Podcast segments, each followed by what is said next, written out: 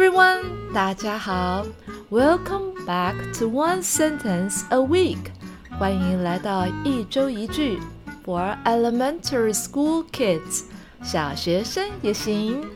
I'm your host Emily.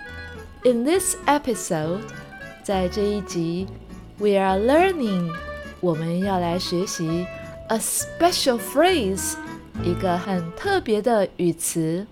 Let's make up， 让我们和好吧。Let's make up，让我们和好吧。Let's，让我们 make up，和好。Let's make up，让我们和好吧。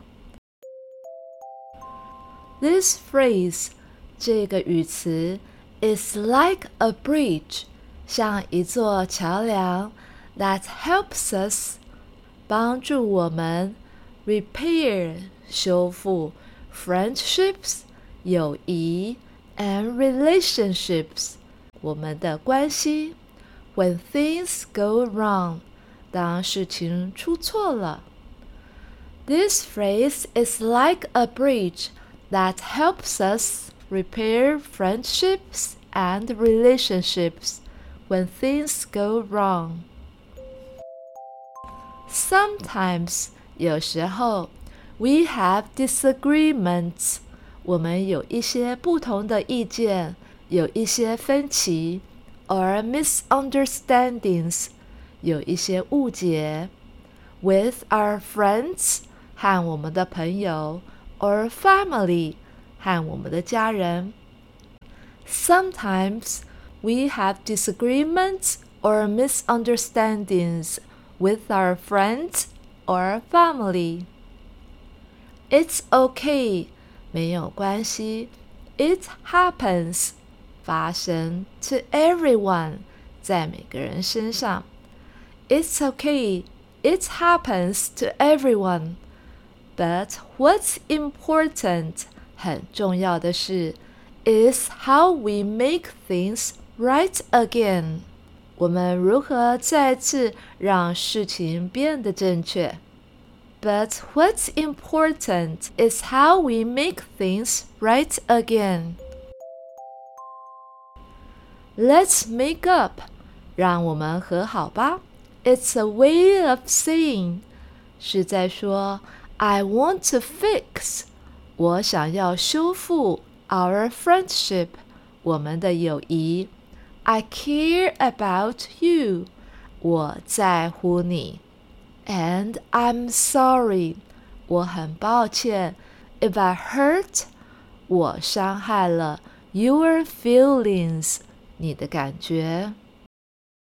Let's make up is a way of saying I want to fix our friendship. I care about you, and I'm sorry if I hurt your feelings. Let's have some more sentences. 我们再来听一些句子。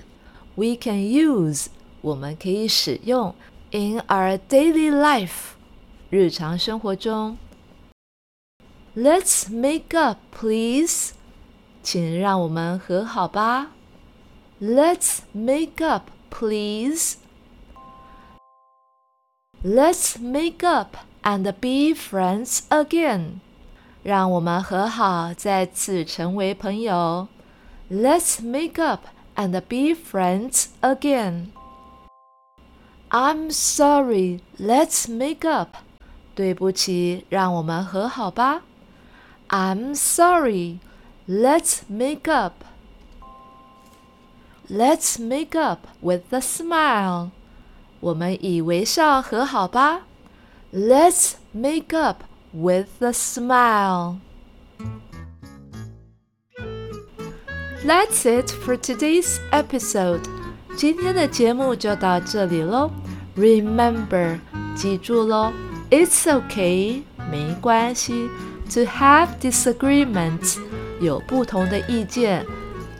But it's even better，更棒的是 ，to say let's make up，说出让我们和好吧，and keep our friendship strong， 维持我们强大的友谊哟。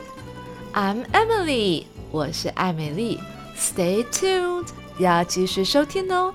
Until next time，goodbye。